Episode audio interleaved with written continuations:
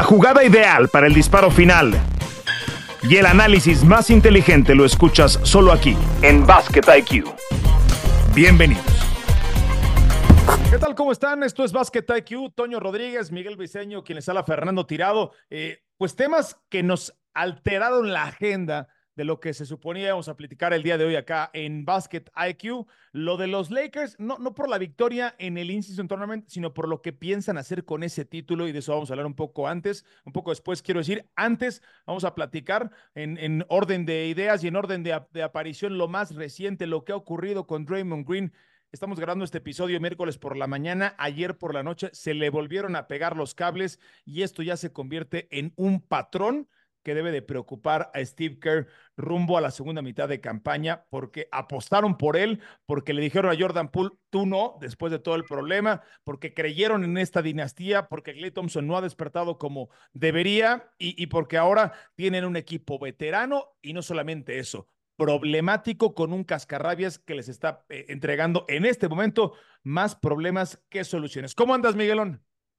Muy bien, Pedro, un gusto saludarte. Eh, yo creo que la gente en Golden State debe de estar muy preocupada, no solamente por todo esto que ya planteas, sino porque el hombre que al parecer podía tomar de alguna manera el relevo eh, generacional de los Splash Brothers, y hablo de Jordan Poole, pues ya se fue, ya lo despacharon, no tuvo la altura, no tuvo el carácter también. Jordan Poole es un caso perdido.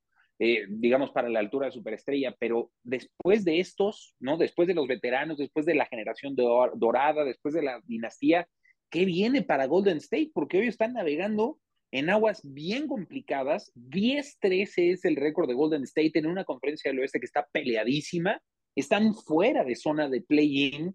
O sea, no se ve un futuro claro para los Warriors, más bien se ven muchos nubarrones, ¿no? O sea, se ve una tempestad y eso que ahorita las aguas no están muy tranquilas, viene lo peor. Entonces, sí, sí debe estar muy preocupada la, la oficina de Golden State, que además, por cierto, ya no tiene, eh, este, eh, ya no tiene a la gente que estaba operando cuando fue muy, muy exitoso. ¿Por dónde pasarán las, las pláticas, eh, Toño?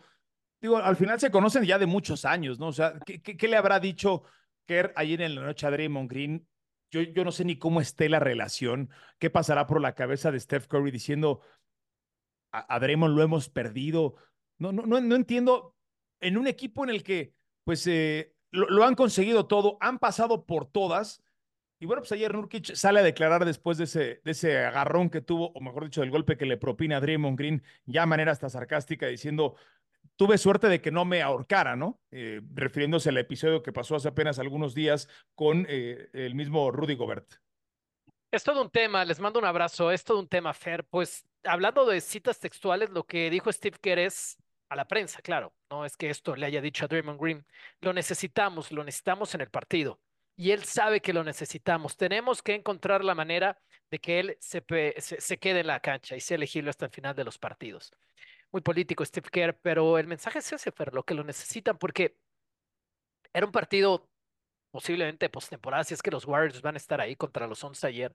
Entre los cuatro titulares, que no son Steph Curry, metieron 12 puntos ayer en el juego. Draymond Green, no, a él vamos a saltarlo, lo de él nunca han sido los puntos. Andrew Wiggins metió tres puntos. Kevon Looney no metió ni un solo punto. Clay Thompson metió siete puntos ayer. Y a pesar de todo eso, que están jugando basura, dicho por Clay Thompson, él en lo individual, el que puede ayudar del otro lado en la defensa, se hace expulsar por tercera vez en la temporada. Y yo espero, estoy cruzando los dedos, además de que le metan otra multa marca Diablo. Ya le cayó la primera, fue una multa de, dejó de ganar 770 mil dólares Draymond Green por los cinco partidos que no jugó después de, de, de la pelea con Gobert. Espero que le vuelvan a meter otro medio millón de dólares por lo menos y se vaya otros tres juegos para que el antecedente siga creciendo. Pues yo no sé, Fer. Yo creo que lo que dijo Draymond Green ayer es, no me voy a disculpar. O sea, él sí habló con la prensa y Draymond Green dijo, no me voy a disculpar por algo que hice intencionalmente. Y después él dijo, intencionalmente no golpear a Yusuf. Por eso sí me disculpé con él. Yo estaba tratando de vender una falta a los oficiales moviendo los brazos. Y como fue un movimiento que yo hice intencionalmente, no me voy a disculpar públicamente. Está loco. Pues sí, no, pues sí, está loco, no, pero eso no, es un golpe intencional. Pero, pero ¿a, qué, a, qué, a, qué a, qué, responde? O sea, en, en, si tuvieran que, que, elaborar una teoría Miguel, ¿a qué responde que, que se le estén pegando los cables tan seguido? Bueno, primero el argumento es un autoengaño, ¿no? O sea, es decir, este, como ya hice algo peor, esto no es tan grave, ¿no? Esa, es, la, hipótesis, esa es la premisa de Draymond Green, pero está completamente loco, ¿no? O sea, nada más porque hayas ahorcado, y, es por ahí que viene el sarcasmo de Yusuf Nurkic, que haya ahorcado previamente a Rudy Gobert, no quiere decir que esto no haya sido grave, y yo diría que esto es hasta peor, o sea, te suelta un cachazo, ¿no? O sea, un, golpe con, con, el, o sea, no es un puñetazo porque porque el movimiento va como de arriba hacia abajo, como, como, en, como en una... Es que no sé ni cómo explicarlo, pero claro que es una agresión y yo creo que sí se tiene que ir suspendido 10 partidos, o sea, porque además es reincidente y yo no entiendo qué pasa por la cabeza de, de Draymond Green para negar que fue a propósito, pero es que a todas luces no es, ni siquiera debatible. O sea, con, con, quién ya lo vi esto, Miguel? Toño, ¿sabes con quién ya lo vi? Y es, y es una una triste versión de Ron Artest, lo que estoy viendo con Draymond Green. Y lo de, y lo de Ron Artest no terminó bien. Eh, ustedes recordarán su, su final de carrera ya después de una época con los Lakers. Y, creo que está pasando por ahí, ¿no? Un, jugador que ganó mucho, que dominó mucho, y me refiero particularmente a Draymond, y que el día de hoy, eh, tú, tú siempre lo titulas muy bien, Toño, es un certificado de frustración lo que está pasando, ¿no? Completamente, Fer. Eh, bueno, Ron Artest quedó tan traumado que hasta se cambió el nombre después de tantas cosas que hizo en la NBA. Yo creo que sí, y yo creo que, no lo sé, esto es interpretar demasiado. Y es decir, que es la frustración a algo que se está terminando, pero yo creo que va mucho más allá de eso. Porque, por ejemplo, Clay Thompson, cada quien tiene, hay señales de frustración por todos lados en este equipo.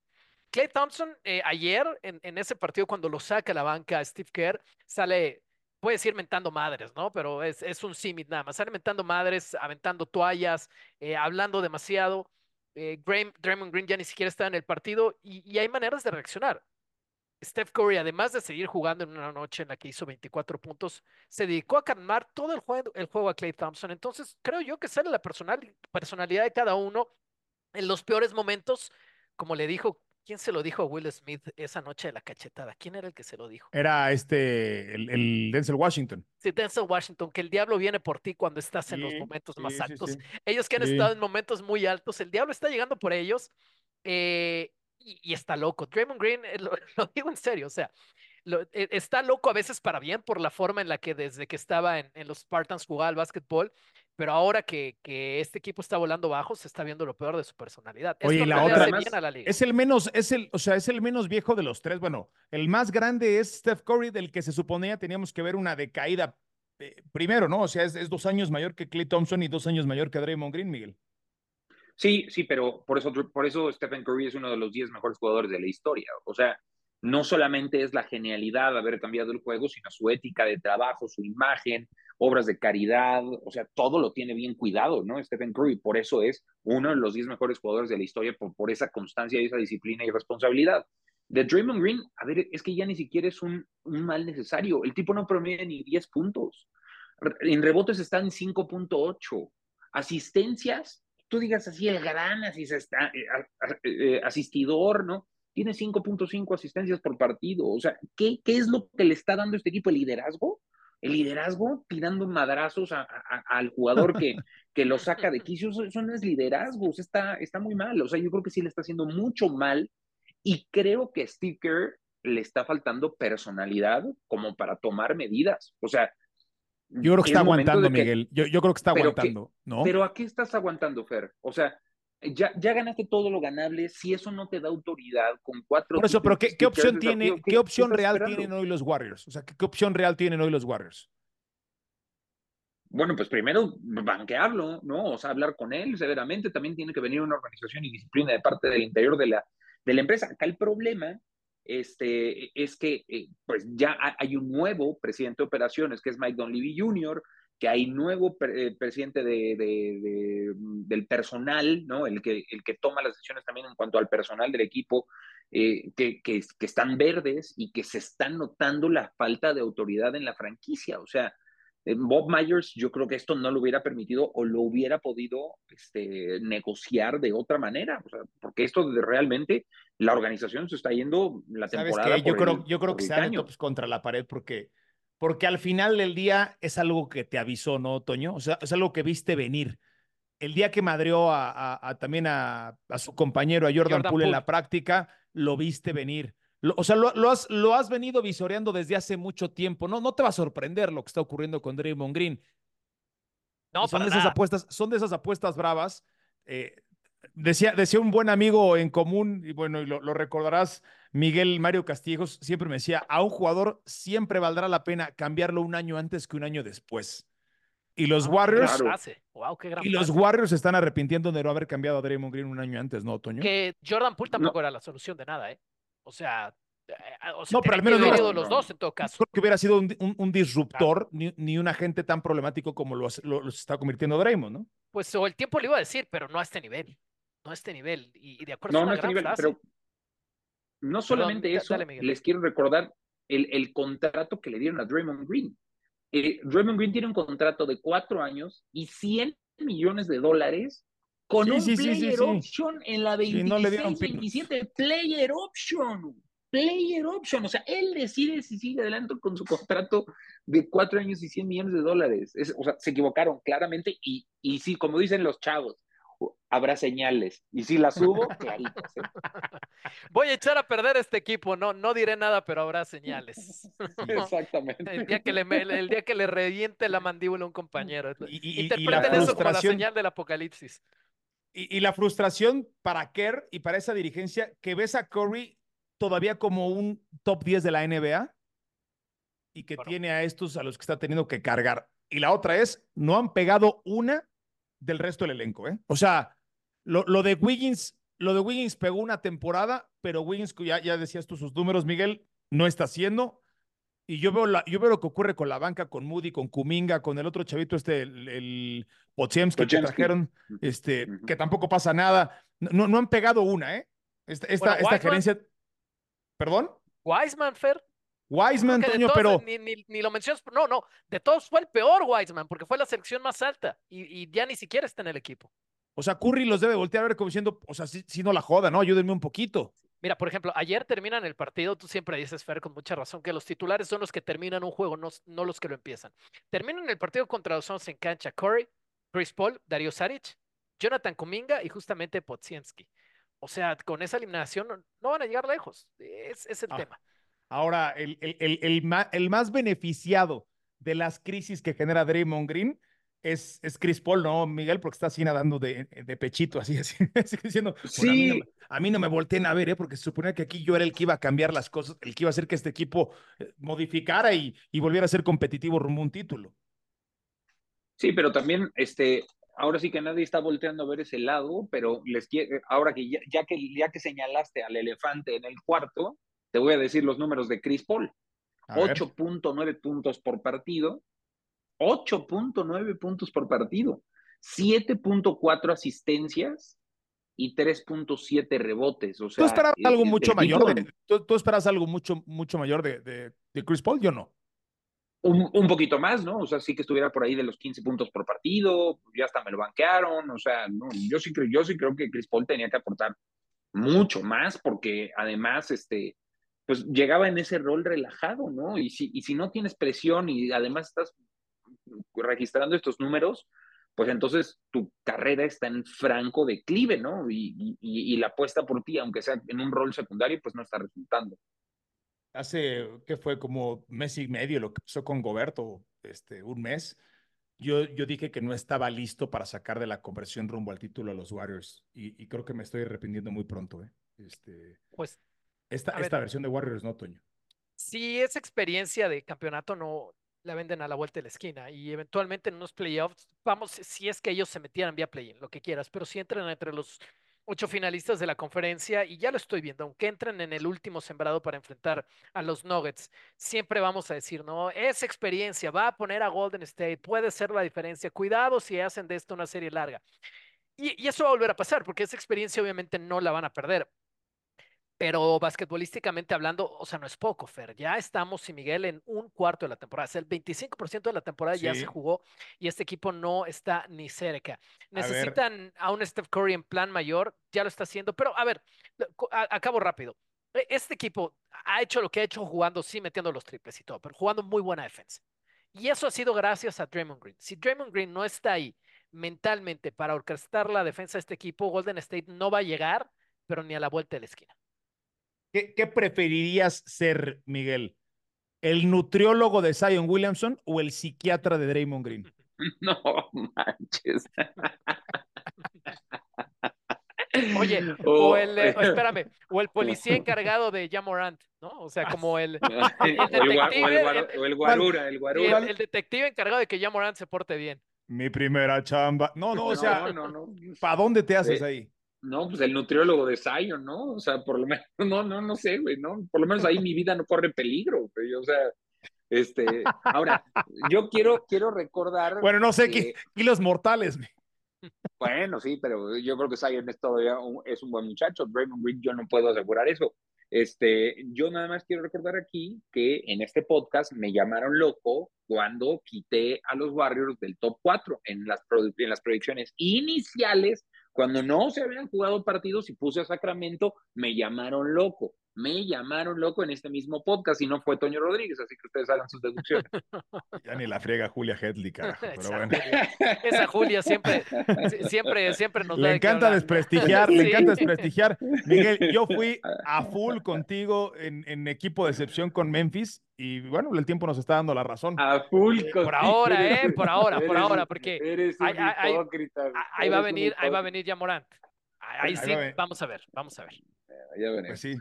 Oigan, hay un tema que, a ver, yo, no quiero forzar el tema con Draymond Green, pero es una pregunta, ¿es casualidad que han sido jugadores extranjeros los dos? Buen punto, Toño, no lo había visto, ¿eh? No, no quiero forzar el tema, pero... Pero no se ha madreado a otros, o sea, norteamericanos. Pues recordemos, es su tercera expulsión en la temporada, es, empató ya el récord de su carrera, 25% de la temporada ya empató las más veces que lo había Pero tienes razón. La como que le arde, ¿no? O sea, le, arde que sean que sean Pero es una interpretación que yo puedo dar. No, la otra expulsión que, tuvo. Creo que ahí estás construyendo una buena hipótesis. La otra bueno, y, que tuvo... déjame respaldar esto, Toño. ¿Se acuerdan la bronca que hubo la postemporada pasada? Fue con Sabonis. Ahí está, ahí estás. Ahí estás. Eh, y la otra expulsión que tuvo esta temporada fue una doble técnica contra los Caps, pero ahí, ahí, yo no detecto nada en especial que tengan los Caps en ese sentido. O sea, puede ser, no quiero forzar la conversación, pero puede ser parte de algo más grande en esta mente torcida de Draymond Green. Nada que huela a Balcanes le gusta a Draymond pues Green, ¿no? o sea, y cuidado porque, o sea, si ya fue Sabonis, ya fue Gobert, ya fue Nurkic, ¿saben quién sigue en esa lista? Y cuidado porque ese sí lo va a sentar de un golpe. ¿eh? No, bueno, sí lo cuidado, va a mandar, pero... cuidado que lo intente porque ese lo va a mandar a sentar de un golpe. Oye, pues ya, ya, ya, rumbo a los Olímpicos, si consideraron a Draymond Green, este, pues creo que ya hay que irlo bajando, ¿no? Sí, no, no, no creo que quepa, ¿no? O sea, salvo que sea como pues una exigencia de Stephen Curry, no, no creo que quepa, ni, eh, ni Clay Thompson pero es un mismo entrenador, el, mismo entrenador que no le está mandando a la banca ahora. Fíjate, nuestro productor Gabriel Garduño me está compartiendo una declaración de Nick Young sobre Draymond Green, en donde dice: He's more of a cheap shot guy, but he tends to do that a lot to the Europeans. He's messing with nothing but foreigners. Eso dijo. es más, o sea, tira, tira golpes bajos, sí, lo tiende a hacer mucho, pero lo hace mucho más contra los europeos. Dice, eso lo dijo Nick Young, este, se o sea, jode a los, a los extranjeros. Pues sí. Caray, esta, esta, está buenísima, ¿eh? O sea, pues esto le da un valor a lo que acabas de decir, Toño. Pues sí, y, y, yo creo que, o sea, los que le quedan en la lista son Balanciunas y Nikola Jokic. Y cuidado porque cualquier, insisto, o Stephen, o este Adams, ¿no? Pero con Adams, bueno, es, no, no, es, no huele a Balcanes, como dicen ustedes. Pues hay un tema ahí. Hay un tema. El otro día, fíjate que el otro día yo le, yo le preguntaba a, y esto quizás tendrá poco que, ver para muchos, le preguntaba a Memo Celis ahora que se dio lo del contrato de, de Shohei Otani con los Dodgers por 700 millones de dólares, le decía, en el béisbol no pasa esto que yo sí estoy percibiendo en el básquetbol, de que hay, un, hay una molestia que maquillan mucho los estadounidenses de que sean extranjeros y que sean europeos quienes estén robando la conversación de los mejores jugadores de la liga. Yo sí la percibo. Ya hay una falsa eh, hay, una, hay una falsa aceptación de que nos sentimos cómodos con que sean los gorditos y los güeritos quienes estén robando el juego. O sea, digamos las cosas como son. Yo sí lo estoy percibiendo, ¿ustedes no? Mm, a mí me vas a tener que decir qué otra señal hay aparte de la de Draymond Green. Quiero escuchar más. ¿Por, ¿Por, qué más lo percibes? ¿Por qué más lo percibo? Eh, porque evidentemente les molesta mucho que Doncic sea el, el, jugador más dominante en el uno a uno, que sea un, un, un este, un Bocazas. No, ¿con, quién, ¿Con quién tuviste intercambio la semana pasada que le marcaron un técnico? que le dijo. ¿Con quién fue? Que le dijo, I'm giving him buckets, le estoy dando canastas. o sea, le acaba de pasar... expresiones hasta, hasta slangs ah, afroamericanos. Y eso, Toño, creo que sí genera mucha molestia. Le acaba de pasar. ¿eh? Yo hice el juego ayer justamente con Julio. ¿Contra quién fue? Fue hace no más de una semana. Ahorita te voy a decir.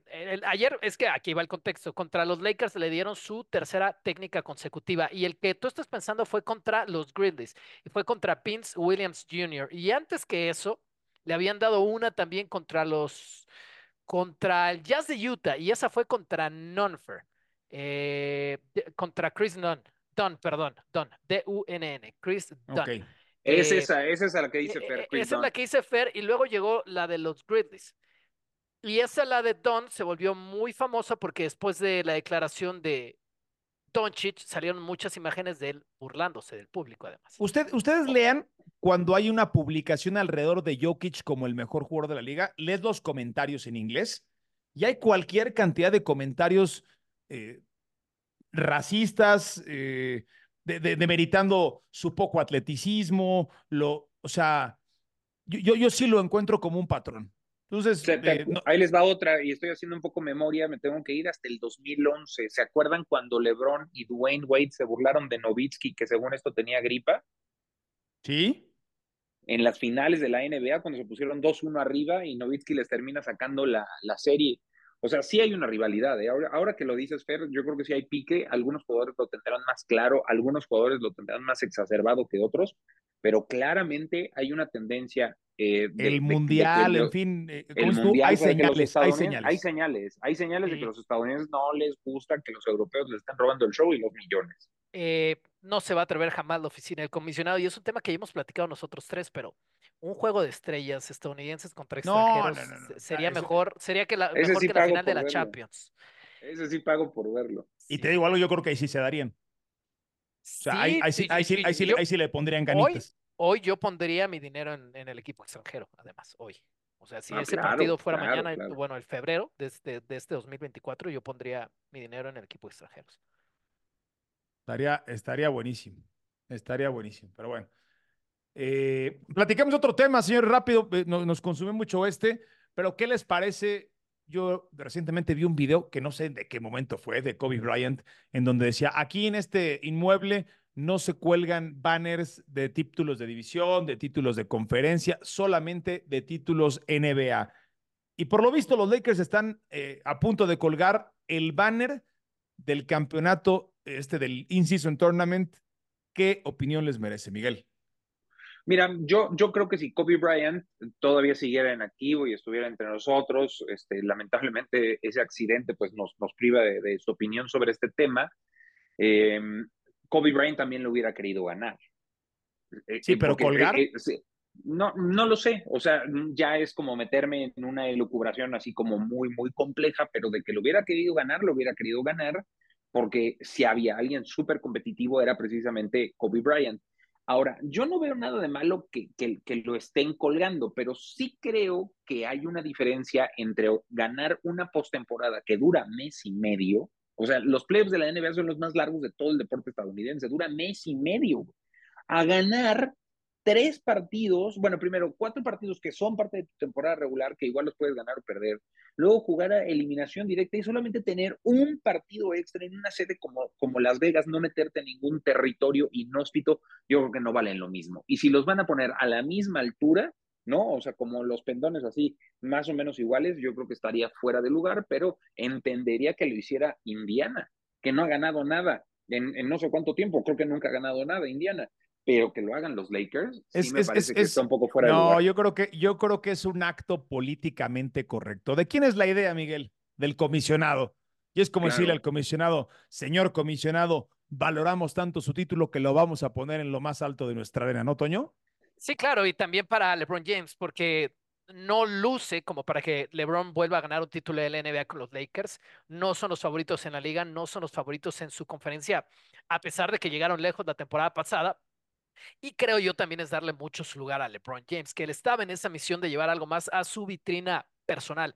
Eh, lo que es paradójico es que haya sido el equipo más ganador, uno de los dos equipos más ganadores de esta liga, el que se llevó ese torneo. Y para mí lo que demuestra es una gran era una hipótesis, ahora lo sabemos a ciencia cierta, ¿no? Este es el equipo de los torneos cortos, ¿no? O sea, no, es el equipo de las liguillas, este de, de, los Lakers, porque ya lo fueron en la burbuja y lo volvieron a hacer en Las Vegas, o sea, lo fueron, lo, lo, fueron en, en, en, aquella burbuja y lo fueron ahora en Las Vegas. Y eso te habla mucho, ya si nos metemos un poquito a cancha, de esta pareja LeBron Anthony Davis, lo que significan en rebotes, lo que significan en defensa, lo que significan en juego dominante uno contra uno, eh, y que es una fórmula que funciona muy bien en, estos torneos, en, estos, en estas muestras cortas, no necesariamente en series largas. ¿Deberían colgarlo o no? Mi respuesta es que no, que le hagan algo, que le hagan una plaquita si quieren, ¿no? Y que ni se le acerquen a, la, estatua de Kobe, o sea, que la pongan por allá, la plaquita, y perfecto, o sea, que, que esa plaquita le vayan sumando estrellas si es que lo vuelven a ganar. Está bien brava la conferencia del oeste en el momento que estamos grabando este episodio, porque está Minnesota con 17 victorias y en la posición 8 Phoenix con 13 victorias. Los Lakers están en el escalón número 6 con 14. Eh, 14 Oye, ¿van bien los Clippers, Fer? ¿Van bien los Clippers? ¿Van bien los Clippers? Porque presumes mucho a Phoenix, pero creo que los Clippers tienen las mismas victorias, esos Clippers que tanto denostaste y que dijiste que no servía para nada el experimento. Sí te, sí te has dado, sí, sí te has dado cuenta que Phoenix ha jugado un partido con los tres, Con, Booker y con Bradley Bill. De hecho, ayer solamente juega. No, anoche solamente juega Bradley Bill porque yo, porque yo sí lo vi y le ganó a los Warriors prácticamente solo Bradley Bill. Pero estoy hablando de los Clippers, no de los Suns. O sea, estoy, estoy diciendo eh, de esos Clippers que dijiste no sirven para ni madre. No, no, no, no, no, pero tú estás comparando con Phoenix. Y yo lo que te estoy diciendo es Phoenix.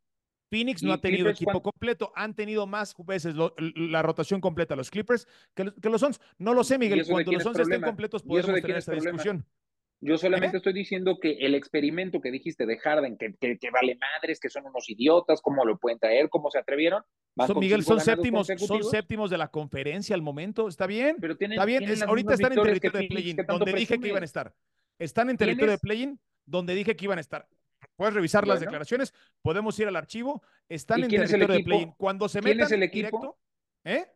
¿Quién es el equipo más encendido del oeste en este momento? Es Minnesota.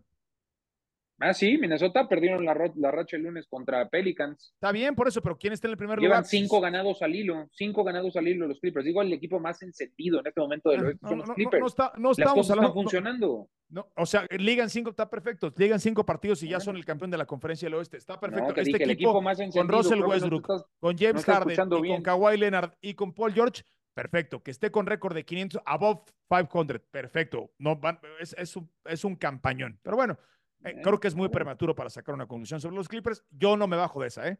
Los Clippers no van a ninguna parte. Y grábenlo. Los Clippers no van a ninguna parte. Lo estoy diciendo 13 de diciembre, un día después de las fiestas guadalupanas. Ya nos vamos. Este... Sale. Salud. Salud. ¿Cómo, ¿Cómo, les arrancó el Guadalupe Reyes? De, este esto no le vamos a echar la culpa a Julia, ¿no? Nada más. Cuando nos escuchemos, cuando nos escuchemos por allá de mayo, no le vamos a echar la culpa a Julia, ¿verdad? ¿Cómo, cómo te está arrancando el Guadalupe Reyes, Toño? Bueno, pues es que la verdad es que tú no estás durmiendo nada, caray. Sí, no, yo, yo en vivo me aviento, tengo un mes y medio aventándome todas las noches en vivo. En Tuviste salida en falso. Sí. Espero que a ustedes les esté yendo mejor. Sí, hoy, hoy, bueno, eh, cuando... Hoy veremos. Ah, hoy, veremos. No, Miguel y yo hoy vamos a ir a narrar, así es que vamos a ir a narrar a los capitanes, que, que de eso eh, ojalá podamos platicar la próxima edición de, de Basket IQ. Venías, venías con ganas de llevarme la contra, Miguel, ¿eh? No, pues nada más sin enojarse, ¿no? Porque a veces como que se te olvida lo que dices, lo, dejas ahí, tiras la bola y luego eh, recoges la mano, le echas la culpa bueno, vamos a apostar. Así digo nada más. ¿Quién va a terminar, quién va a terminar más arriba? ¿Sons o Clippers? ¿Tú crees que va a terminar Clippers arriba de Sons? Mm. Ay, papá. No, no lo sé, no lo sé. Pero mi punto es, que, pero es que creo que estás perdiendo, ¿sabes qué? No, no logras escuchar bien. Yo creo que lo que diste, o sea, lo que, lo que te estoy diciendo es que tú tiraste, eh, dijiste, el, proyecto de Clippers no sirve para nada y ya está funcionando. Te tiraste a matar muy pronto, como sueles hacer dices que no hay que sobrereaccionar, pero tú eres el primero que sobrereacciona, particularmente con el caso de los Clippers, y lo estoy comparando con tus Sons que tanto adoras, y con justa razón. claro. Pero aparte los Sons, los Sons no han jugado completos. Eso sí, los Sons este, no han tenido. Ese equipo todavía, ese equipo, creo que no estamos valorando el trabajo que está haciendo Vogel ahí, porque ha tenido que cambiar todas las rotaciones, todos los partidos. O sea, no ha, no ha repetido alineación titular. Cada partido le tiene que mover. Y están con marca de 13-10. Yo creo que hay que valorar lo que está haciendo el equipo de Phoenix. Pero bueno, eh, hoy no se trataba de hablar de Phoenix. Eh, feliz Nos Navidad. por culpa de Draymond Green. Fíjate. Él, puso el tono. Sí, si agrede a los extranjeros, a los europeos, no sé qué pensará de nosotros los mexicanos. Bueno, no, que Juan Toscano pues, era su cuate, ¿no? Juan Toscano era, pues, es su cuate. Nos vamos, hasta aquí llegó Basket IQ. Les decimos gracias y feliz Navidad a nombre de Miguel, de Toño y de un servidor. Tómense un ponchecito. Suena la chicharra y el fuego se apaga en la duela. Nos escuchamos en una próxima emisión de Basket IQ.